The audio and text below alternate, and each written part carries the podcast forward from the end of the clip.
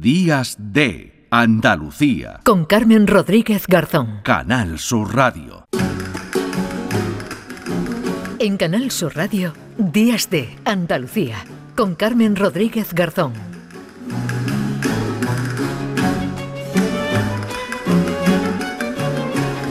Primi Sanz, ¿qué tal? Muy buenos días. Hola, muy buenos días, ¿cómo estáis? Bueno, hay muchos tipos de violencia hacia las mujeres, ¿verdad, Primi? Hoy estamos eh, conmemorando este 25 de noviembre, este Día Internacional para la Erradicación de la Violencia de Género. Y en este tiempo en el que echamos eh, la vista atrás, en el que repasamos mm, nuestra historia, pues eh, hablamos de esa invisibilización de las eh, mujeres, que es una forma de violencia sutil pero muy agresiva porque se han invisibilizado, como decimos, cualidades, eh, logros de las mujeres por el solo hecho de serlo. Y vamos a recordar vidas de, algunas de ellas contigo, Primi, y con nuestra invitada, que es la escritora, historiadora del arte y periodista Ángeles Caso un auténtico honor tener mm. a esta mm, luchadora porque se puede luchar desde muchos frentes. En el caso de Ángeles Caso, en la recuperación de vidas y sobre todo obras de mujeres a lo largo de la historia. Ella, mm, ya sabéis, tiene el premio Fernando Lara y el premio Planeta de Novela.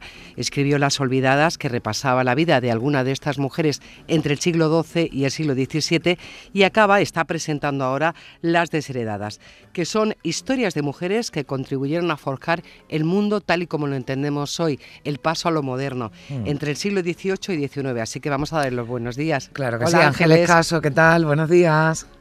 Hola, buenos días, eh, Primi, Carmen, muchísimas gracias. Gracias a ti. Perdonadme que estoy, como veis, resfriadísima. Bueno.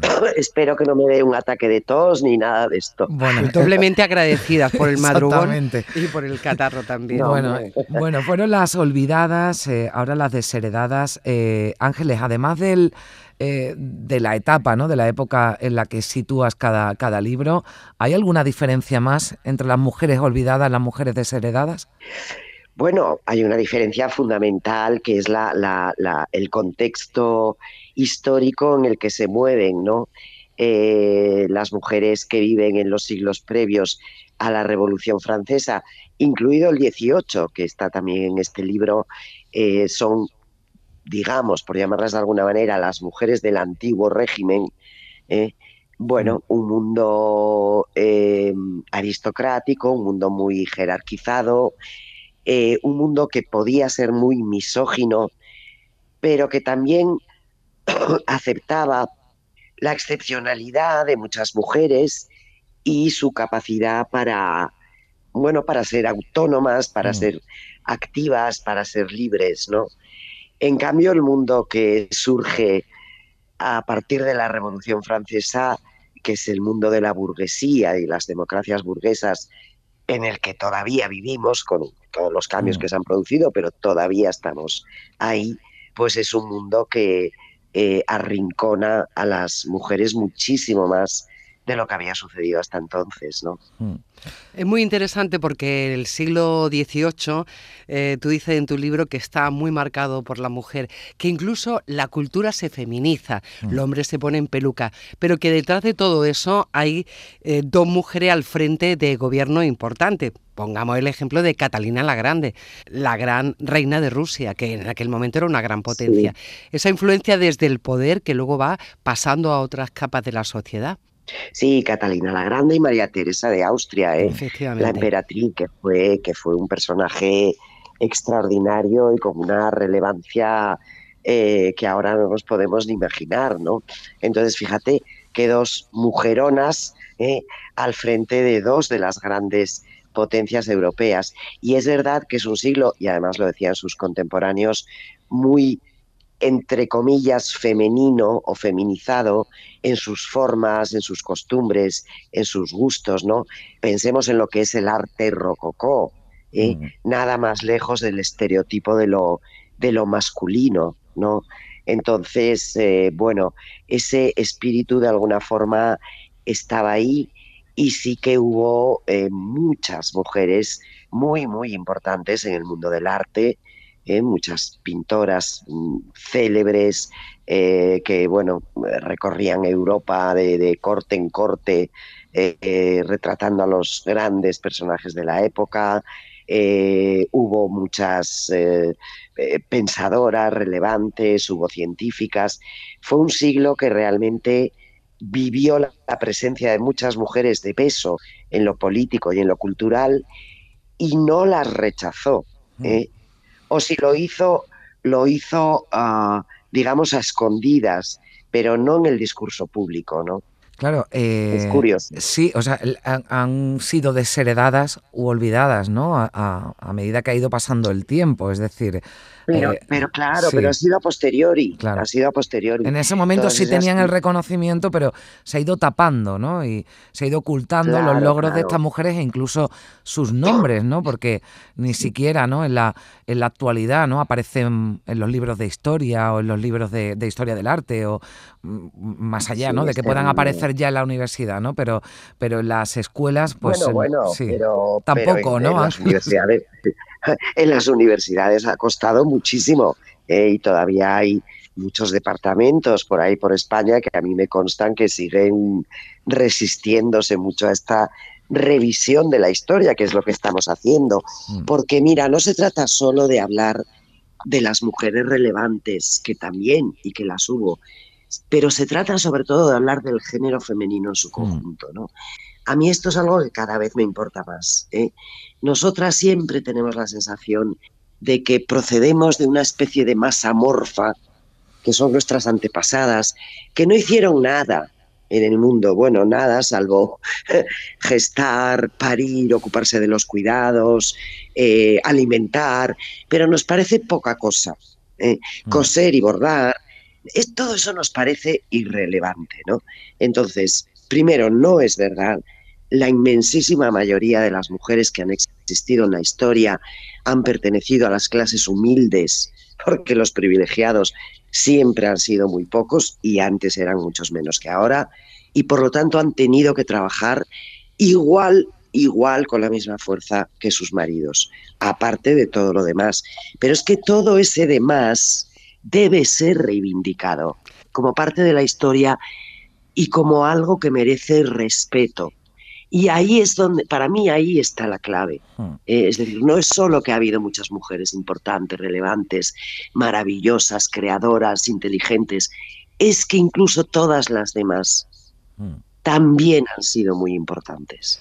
Hablabas tú, Ángeles, de, coser, ¿no? Y me he acordado de algo que cuentas también en tu libro que para mí ha sido un descubrimiento porque yo no lo sabía. Claro.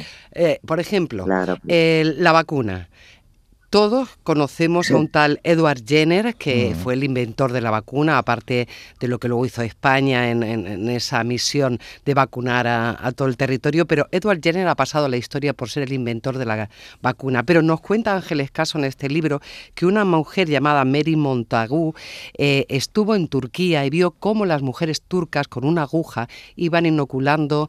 Hablamos de la vacuna, de la vacuna contra, la, viruela, que, era una cosa terrible en aquel momento. Pues Mary, 30 años de Jenner, llega a Inglaterra, lo cuenta y nadie le hace ni caso. Y eso lo cuentas tú en tu libro. Podría ser un ejemplo. Sí, bueno, nadie le hace ni caso al principio, pero después sí, después empiezan a, empiezan a, porque ella había, había hecho esto con sus hijos en, estando en Estambul, en Constantinopla, eh, su marido era el embajador de, del Reino Unido en el Imperio Otomano, ¿no?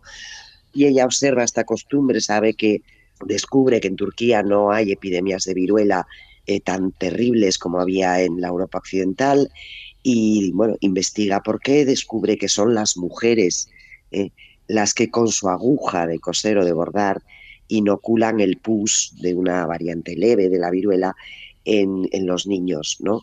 Y entonces ella se lo hace a sus hijos, aprende y pide al médico de la embajada que aprenda a hacerlo y cuando llegan a Londres, bueno, al principio poco menos que la tachan de mm. bruja, pero cuando hay una gran epidemia de viruela, eh, hacen un experimento con unos presos porque ella consigue el apoyo del rey y a partir de ahí empieza a extenderse esta costumbre mm. del injerto, que lo llamaban entonces, hasta que 80 años después Edward Jenner, que había sido injertado con esta costumbre, pues eh, descubre la otra fórmula que es sacar el pus de, de, de, de, la, de, las, vacas, pústulas de las vacas.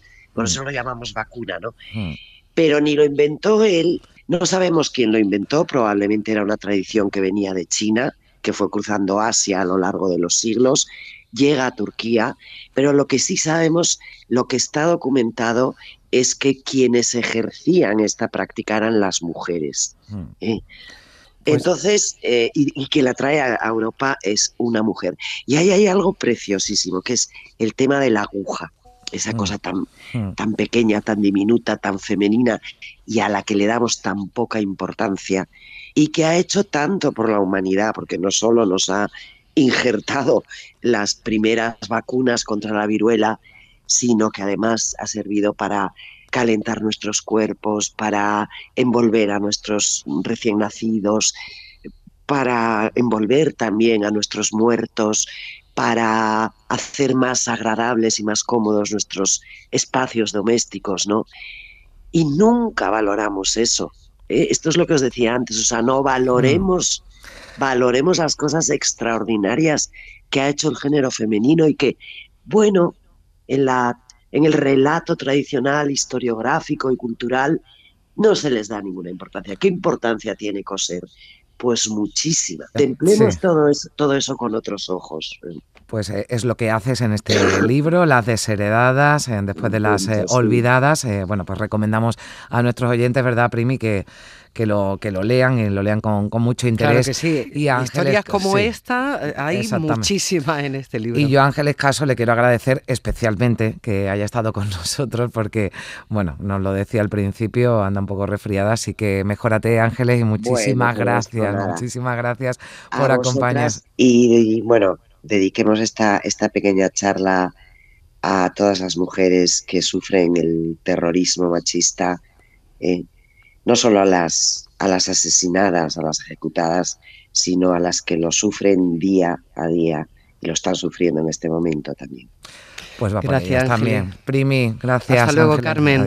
En Canal Sur Radio, Días de Andalucía, con Carmen Rodríguez Garzón.